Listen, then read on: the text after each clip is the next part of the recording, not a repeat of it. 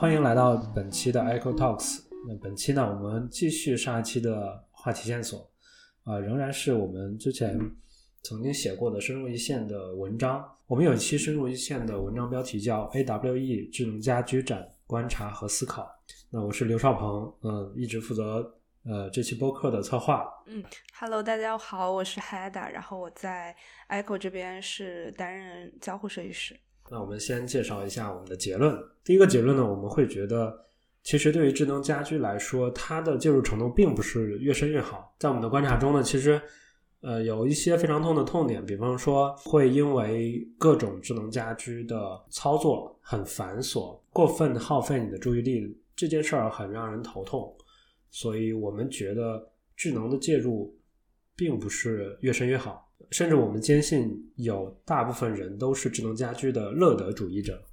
第二点呢，我们认为老的家居它会有一些新的形态，以及一些新的智能，它越来越多的介入到我们生活中来之后，我们与这些新的智能之间的这种边界感，其实在很大一部分场景上是处理的不太好的。呃，就比如说一些家里的智能助手，它去完成什么样的一些任务，以及是否需要去衍生一些其他的任务，其实在它这样的一个处理上。自动化和控制感之间的这样的一个关系，我们认为是没有处理的非常好的。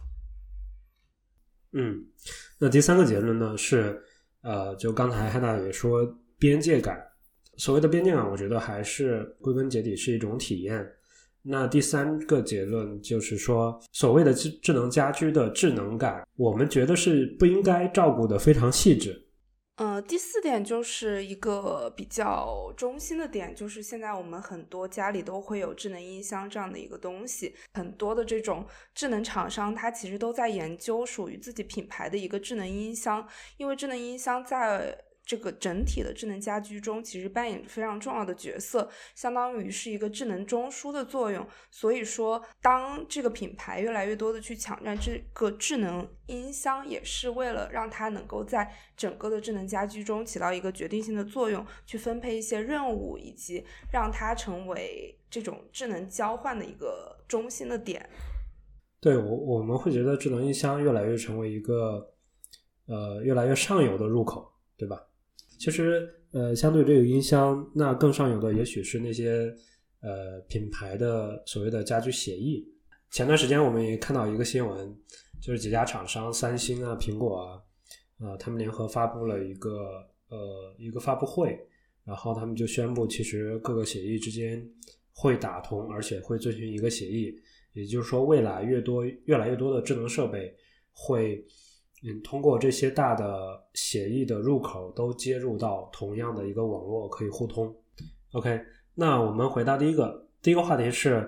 呃，其实我们发现智能的介入程度并不是越深越好。那我首先给大家介绍一下什么是乐德主义。其实乐德主义它是非常有历史渊源的，就是在很早之前。呃，这个织布机刚刚发明出来的时候，很多这种手工的织布工人，他们就是掀起了一场运动，因为他们就是反对这种机器化的一个产生，导致很多这种工人会失业，所以他就他们就怒砸了很多呃织布机。然后乐德主义到现在也是用来比喻一些可能不能够太接受一些新兴技术这样一类人。对，而且有人呢给这个乐德主义。做了四个人群的分类，呃，第一个人群的分类是想要拒绝技术但无法拒绝技术的人，然后第二个分类是新技术的警惕者，嗯，就是对一些技术可能保有自己的一些态度，可能对中间的一些用的隐私啊或者信息的去向也会有一定的保守。OK，还有第三个人群分类就是受客观条件被迫拒绝。拒绝这个技术的人群，最后一个人群就是与技术完全无关的人。我有的时候就会产生各种各样的我我不想要自己的手机掌控自己态度啊，但其实又又不得不面对手机，因为很多不管是工作还是生活，各种信息流转都在手机上。手机感觉变得越来越重要，就很多东西都绑定到手机上，其实我心里也是会比较抗拒的，所以我家里有一些智能产品，我是选择。让他不要接入手机，因为感觉有些东西根本就不需要接入手机，从发明到现在都这么用。就比如说 文章里有写到的那个小米的洗洗手泡沫机，对，它就是一个非常简单的结构，上面是一个自动感应的呃装置，然后下面是就是省那个泡沫水的地方。对。不仅是不想接入手机，我觉得很多人也不想要这些智能家居带上屏幕，或者说那个屏幕的呃里边元素越少越好。感觉是强加的，你有类似经历？我最近买了一些家居的东西吧，比方说像冰箱，冰箱上面现在有的新的冰箱那个正门上都会有一个大的屏幕。那我们也看到新闻了，说 因为它的屏幕上放广告啊，对，而且广告不能关 闭，家庭广告，对的。然后这个时候就很被动啊。其实也有一些像，比如说现在很多这种智能灯泡，它也会配一个呃这种智能面板。就替代这种物理开关嘛，因为它其实会衍生出很多新的功能，就比如说亮度是多少啊，然后灯泡的颜色是多少。其实我觉得在体验中，如果是我要开一个灯，然后它给我这么多选项，会让我觉得也很有负担。就其实我只是想让它亮起来，然后上面有很多不同的选项，会让我觉得很过载。对，就产生一种很麻烦的感觉。所以其实我在想，那是不是人对于这些？智能的需求是不是来源于内心的一些不安全感？就是给到用户一种控制感就好了，就是我这些东西都是在我的控制之下的，我有这个控制的权利，我感觉就可以了。有些地方没有那么不需要那么多复杂的操控或者是选择，所以它就牵扯到边界感，也就是我们第二个想讨论的话题，就是有的时候我会觉得。呃，很多智能家居是完全没有边界感的。比方说，在 AWE 里边就看到一些电视，就是现在你会发现，我们现在在家庭中的电视产品，它越来越多是会带摄像头，而且很多摄像头是默认呃开着的。就是当然有一些产品它做的比较好，它摄像头只有在你去调用它的时候，它才会从那个卡槽中出来，这样其实是告诉你它默认是不开的嘛。对，我觉得有这种卡槽在就比较好，就是它相当于是一个物理的遮罩，让你知道，嗯，这个摄像头现在是不工作的。有一些就完全不知道它到底有没有在工作。对，没错。哎，包括亚马逊发那个新品，就是它其实也是一个小的无人机，它在不用的时候，它就是完全存在那个卡槽里边。嗯，我觉得这样就会比较有安全感，边界感处理的就比较好。我家是 HomePod 和 Alexa 都有嘛，就。他们两个其实有一些区别的，就比如说我去唤醒 Alexa，让它去帮我放一首歌，它就会只放我点的那首歌，放完之后它就会停止。但是 HomePod 它就是，如果我命令它放一首歌之后，它会放完之后，它会再联想一些其他的歌，然后无限的放。这其实就让我觉得很就是失控，就有时候会让我觉得就是在我控制之外了嘛。我觉得这个其实就是有一种。呃，边界感处理的不是很好的感觉。对对，其实我觉得这也是体验的一部分吧。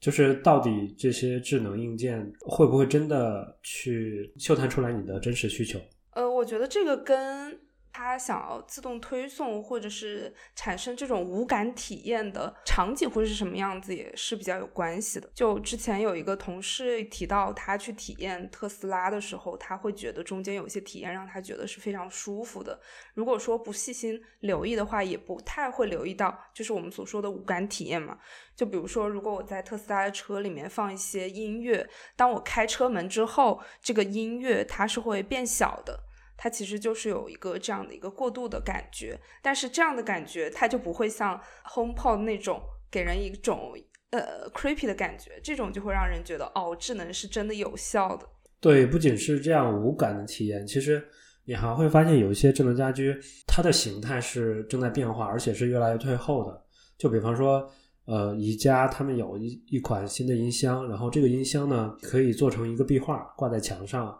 然后也可以做成一个是一个台灯的样子，但其实它本质上是一个音箱。在这样的新的形态变化中，你会发现这些新的产品，他们会更加让人反思，到底你家里需要的是一个什么？嗯，我觉得是相当于用一些新技术做一些更加还原家的感受的这种设计吧。它其实跟情感化设计也会挂钩。那我们切到第三个话题，第三个话题是，嗯，我们到底需不需要被照顾的足够细致？我们觉得是不需要的，嗯，因为觉得很多智能，所谓的人工智能，就感觉听起来就像人工智障。就像你今天中午给我看那个幺八幺八黄金眼中，里面有一个智能机器人叫二蛋，然后它其实什么都不会。然后他会误解一些用户的意思，就比如说用户问他一加一等于几，他会识别成一个歌曲这样。之前呃有提到这个导航确实是一个比较经典的案例，因为之前也去试驾特斯拉，特斯拉里边其实在它的驾驶模式中，你开启导航之后，你可以把很多的声音提示呃给它关掉，尤其是语音提示。因因为也比较痛恨那种高德导航或者百度导航里边的语音提示嘛。然后特斯拉那次试驾呢，就是它会把所有的信息回馈变成那种嘟嘟嘟的音效和呃方向盘震动，就是震动你左拐还是右拐。当然，它那个屏幕上还是有一些视觉的指引的。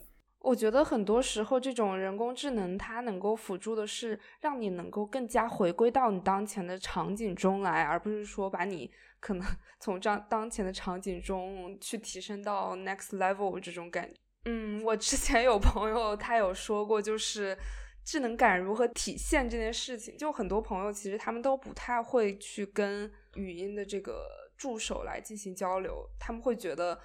跟这些助手交流很奇怪。就比如说，如果他做出一些超出你智商的事情，你会觉得很害怕；如果做出一些低智商的事情，你又会觉得他很没用。就比如说有一个朋友，他知道这个语音助手叫小爱同学，但他故意把它 叫成小杨，没想到那个小爱同学他还是会回应，他会觉得呃智商被碾压了这种感觉，所以导致他不会再去用这个东西。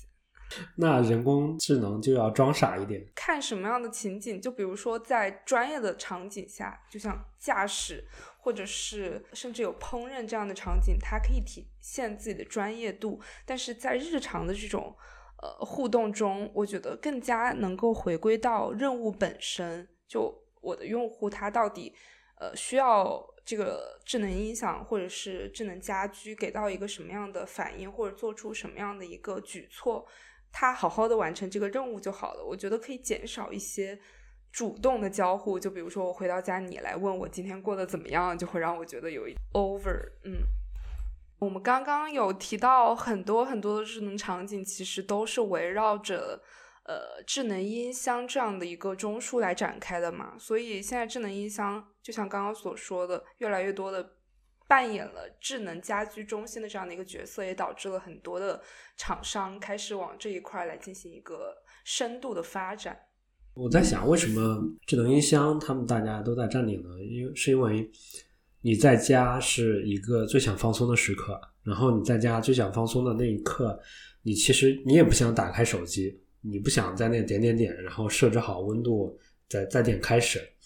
你只想喊几句话，或者说最好你连话都不要讲，它就自动感应到你的意图。我觉得还有一点也是它比较特殊的一点，就是它相当于是一个全局的搜索的功能嘛。就现在我们手机里面，如果 app 够多的话，我们其实也不会去分屏去找那个 app 在哪里，而是直接去全局搜索这个 app，然后发送一些指令。我觉得智能音箱它扮演的就是一个通道的角色，就帮你去你根据你的输入，然后做出一些筛选，然后给你一个结果，这样会比较简单直接一点。那这个跟我们之前去服务客户提到的一些服务破壳，好像这个概念有点关联。嗯。还是比较关联的，就是它会直接精准到一个你任务的中心点，就是应用破壳嘛，就把所有的应用都解构开来，然后把里面的功能点拿出来。所以其实你会发现，呃，智能音箱有可能是承载着大部分的输入交互，然后当然它的输出都输出到那些具体的家居硬件上了。在这篇文章中呢，我们也写到，其实宜家经历了智能家居的很多的探索啊。其实，其实那些资料来源于呃一家国外科技媒体的一个视频，就是他们采访了宜家的员工，还有一些创始团队。然后宜家是最早是做了一款电视，但是遭遇了失败。后来呢，他们就把重心去聚拢到一些家居的小的硬件上，比方说智能开关、呃智能音箱。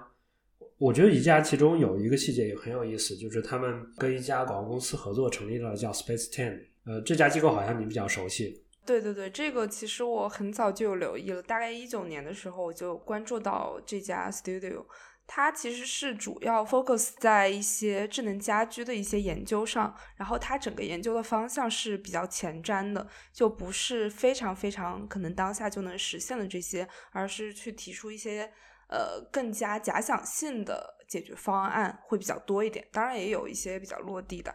呃，中间其实我有关注到的一个话题是，他们对于呃比如说一些隐私还有信任方面。呃，就比如说，他们会有一个更可视化的方式，让不同的这种智能家电之间是怎么样去交换数据，以及捕捉数据，可视化的呈现在用户眼前。就他会知道这两个智能家居之间在沟通的数据是什么样子，以及中间这个智能家居它在学习什么样的一些数据，这些都是用用户可以看得懂的这样的一些图像或者是语言来传达给用户的。然后中间还有一些其他的也比较有意思，就比如说它会呃展示某一个智能家居或者是某一个产品它的一个诞生的历史，或者是它使用过的一些数据。我觉得这个其实也蛮有意思的。我觉得不仅仅可以用到可能去展示一些精妙的呃那个什么记忆产品上的一些记忆，我觉得另外一方面我们是不是也可以？呃，想的更宽一点，比如说在共享经济下，如果说呃未来这种智能产品可以流通的话，我们是不是也可以去捕捉到它之前被使用过的一些记录，来带给用户一定的这种安全感？我觉得这个话题都还比较开放，并且有一定的启发性。我记得传播最广的就是房间里有一个充气的大象。然后那个大象呢，就是其实是用 AR 的技术在相机里去展示，然后去测量房间的空间数据的，是吧？嗯，对对对，他们用很多这种 AR 技术去做一些事情。我觉得那个大象的话，就让人觉得不再那么冷冰冰。就是我可能去测量一个房间的体积，就必须要用呃长宽高这种数字的表现形式，而是用一个大象比较具象。并且也会让你觉得萌萌哒的一个感受，我觉得也是很不错的一个设计。其实我们曾经做内部的线上分享，讲过一些亚马逊的新的发布会。那个发布会我感觉挺有意思的，他在里边提到了一个呃范式转移，叫环境运算。亚马逊他们用发布新产品的姿态来告诉世界，其实你会发现很多产品它越来越对环境。各种信息的感知，就比方说，其中一个产品叫室内安全飞行摄像机，就这个摄像机，它大概是一个好像是抽纸盒的 样子，啊，这个设备的名字叫 ring away's home Cam，它就是一个自动运行在家里的呃飞行器，然后这个飞行器有一个摄像头，它是做的安防的产品。然后它的设置模式呢，就就很自然。你不是要设置这个摄像机在家里边自动巡航的一些路径吗？然后你只需要在开着，然后触发它的按钮之后，就是手拿着在空中让走一遍那个路线，然后就可以了，相当于录制一遍路线。像那个 Oculus，就如果说之后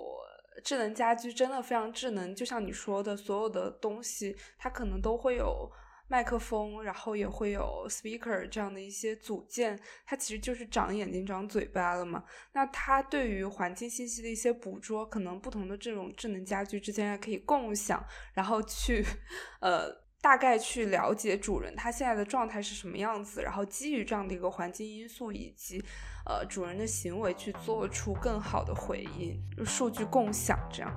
好了，今天就是我们对于 AWE 智能家居展的一些看法，以及我们对于它的一些衍生的想法。中间可能就包括了我们对于未来智能家居的一些设想，以及当前现状的一些反思。